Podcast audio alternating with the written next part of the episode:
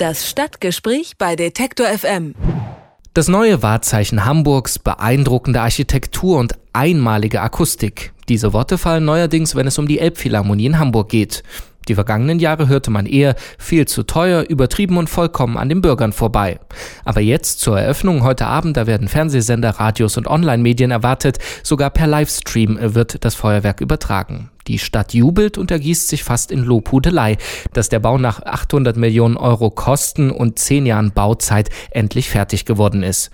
Die Kulturszene in Hamburg allerdings, die ist nicht ganz so erpicht darauf, das Ganze vergessen zu machen. Die heilige Elfi, wie man sie mittlerweile nennt, sorgt dort für eher wenig Begeisterung. Und warum, das besprechen wir mit Susanne Reifenrath. Sie ist Vorsitzende des Dachverbands für freie darstellende Künste in Hamburg. Schönen guten Tag.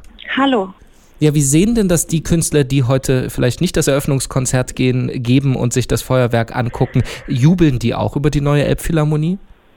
Die Tatsache, dass sie fertig ist und jetzt endlich eingeweiht wird und der Druck ein bisschen entweicht, ist sicherlich für alle gut, weil wir hoffen, dass nachdem die erste Spielzeit ausverkauft ins Land gegangen ist, dann wieder eine gewisse Normalität eintritt. Und Hamburg ist sowieso dadurch gekennzeichnet, dass die kulturellen Szenen und die Event-Szenen, zu denen ich jetzt die Elbphilharmonie äh, mal zählen würde, sehr stark voneinander getrennt laufen und deswegen warten wir darauf, dass die Normalität wieder eintritt. Mhm. Die vergangenen zehn Jahre wirkt es ja so, als wäre man ein Außenseiter, wenn man die Elbphilharmonie gut findet. Mittlerweile hat sich das gedreht. Wer äh, das fertige Haus kritisiert, der ist irgendwie ein Miesepeter. Ist das ein Problem von Hamburg, dass es da so diese krassen Stimmungsumschwünge gibt oder hat das eben auch was mit diesem Bau an sich zu tun? Naja, ich denke, in einer sehr diversen Gesellschaft, wo so viele Menschen so unterschiedliche Zugänge zu Kultur haben äh, und auch zu Architektur, ist es ganz normal, dass manche das irgendwie bescheuert finden und andere finden das toll. Es ist tatsächlich ein interessantes Gebäude, unbenommen.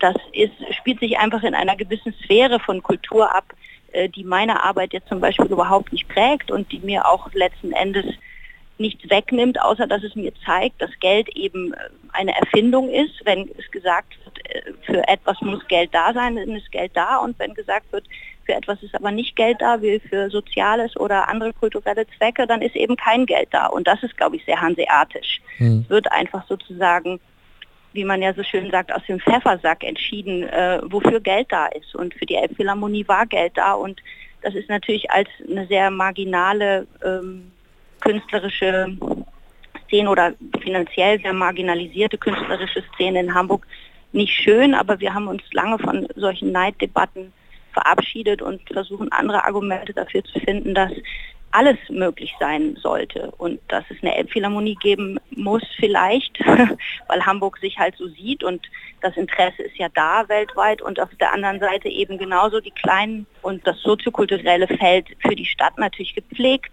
sein muss. Vielleicht muss man das aber finanziell mal ins Verhältnis setzen. Wir hatten ja diese 800 Millionen, sind es nicht ganz, die der Bau insgesamt gekostet hat. Die Stadt hat einen Großteil davon übernommen. Ähm, in Relation dazu, wie viel hat denn der, die restliche Kulturszene von der Stadt zur Verfügung? Naja, also gut, die 800 Millionen werden natürlich nicht aus dem Kulturetat finanziert, sondern das ist jetzt wiederum äh, sozusagen das Bauwesen der Stadt. Die hat natürlich ein insgesamt riesiges Volumen und daraus wird natürlich der Bau der Elbphilharmonie bezahlt und der Betrieb der Elbphilharmonie, der ja bei ungefähr 8 Millionen liegt und der kommt sehr wohl aus der, in Hamburg ist es eine Kulturbehörde, die das finanziert dass dieses Geld ist zusätzlich ähm, auf den Kulturetat aufgeschlagen worden. Also auch da ist frisches Geld dazugekommen. Es wird also kein Hamburger Kulturinstitutionen Institutionen erstmal weggenommen. Aber ähm, ich weiß also, dass die jetzt 8 Millionen kriegen und die ganze Hamburger freie Szene ungefähr 700.000 Euro im Jahr bekommen. So, und da kommt jetzt halt frisches Geld für die Elbphilharmonie rein. Also das macht die Stadt eben frei und unser Kampf ist eben dass für viele andere so und soziokulturelle Zwecke die, die Stadt das Geld eben nicht frei macht und mhm. da einfach ganz deutliche Schwerpunkte setzt, nach außen strahlen zu wollen und aus unserer Sicht sozusagen das kulturelle Leben der Menschen, die hier wirklich äh, leben in Hamburg, denn es ist als Hamburger sehr schwer, ein Ticket für die Elbphilharmonie zu bekommen. Das ist also kein, das ist ganz deutlich nicht für Hamburger. Darum geht es der Stadt nicht. Hm. Trotzdem hat die Elbphilharmonie ja relativ früh gesagt, sie will eine Philharmonie oder ein Kulturhaus für alle sein, weswegen es auch sehr preiswerte Tickets gibt. Man kann ja schon für 15 Euro abends rein. Ähm, jetzt haben Sie vorhin gesagt, Sie haben eigentlich keine Angst, dass die Ihnen die Zuschauer wegnehmen. Könnte das aber gerade in so einem ausverkauften Jahr doch so sein, dass der, der nur dreimal im Jahr äh, eine Kulturveranstaltung sich anguckt, dann eben sagt, dann lasse ich jetzt einmal irgendwas aus der freien Szene weg?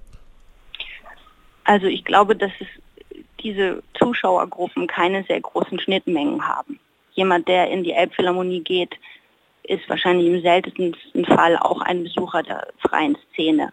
Vielleicht ist das so, aber meine Einschätzung wäre jetzt erstmal, dass man sich in einer Millionenstadt äh, nichts wegnimmt und die Touristen, die wegen der Elbphilharmonie natürlich zunehmend in die Stadt kommen, gucken sich die lokale Szene sowieso wahrscheinlich nicht so besonders deutlich an. Das ist ja in Hamburg schon eine lange Tradition mit den Musicals und so weiter. Und das ist ja sehr stark auch kalkuliert. Da geht es darum, dass die Stadt Hamburg dieses Geld auch wieder einspielen wird mit dem Betrieb der Elbphilharmonie.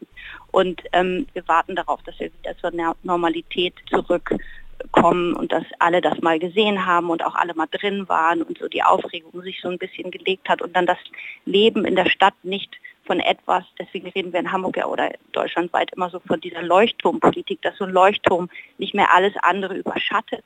Das ist toll, dass es das gibt als Angebot, aber es darf einfach nicht alles andere überdecken und alles andere marginalisieren. Ja, und dass Zuschauer quasi hinten runterfallen für Sie, die für die Elbphilharmonie nach, äh, nach Hamburg kommen, das haben Sie ja schon verneint. Aber haben Sie zumindest die Hoffnung, dass die Diskussion darüber und über die Finanzierung der freien Szene jetzt äh, zumindest eben auch in der Öffentlichkeit und bei der Stadt äh, so ein bisschen so ein Aha-Erlebnis gibt, ähm, dass man diesen Teil der Hamburger äh, Kulturszene jetzt auch mal wieder in den Fokus nehmen muss? Sicherlich, also diesen Effekt wünsche ich mir und diesen Effekt spüre ich auch. Es gibt ein gewisses, ich würde jetzt nicht sagen schlechtes Gewissen, aber schon die Erkenntnis, dass man jetzt, nachdem man so lange daran gearbeitet hat, dass dieses Projekt jetzt auch wirklich, dass es jetzt Wirklichkeit wird, dass man jetzt auch wieder sozusagen mit der eingesessenen Kultur in Hamburg, denn das betrifft die anderen Kulturinstitutionen ja genauso. Also ich glaube, diese äh, wachsam sein für dieses, für diese Unzufriedenheit, die wächst überhaupt politisch, dass sozusagen sozi soziokulturelle Strukturen eher ausbluten, Leute sich sehr verausgaben, die in diesem Feld arbeiten, weil sie oft gar nicht davon leben können und so weiter. Und das sind ja Bürger der Stadt.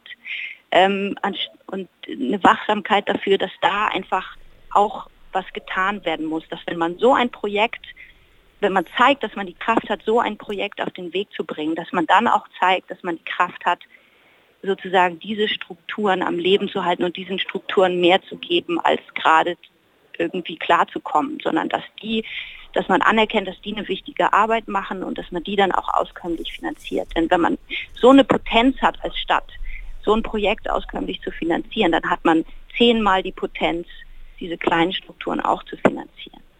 Das sagt Susanne Reifenrath, Vorsitzende des Dachverbands für freie darstellende Künste in Hamburg. Und mit ihr haben wir über die Elbphilharmonie gesprochen, die heute Abend nach über zehn Jahren Bauzeit eröffnet wird und wie sie auch im, im Umfeld bei den Institutionen und eben den freien Künsten die Kräfte absaugt und ob sich das ändert in der Zukunft. Ich sage vielen Dank fürs Gespräch. Danke auch. Unterstützen? Detektor FM slash Danke.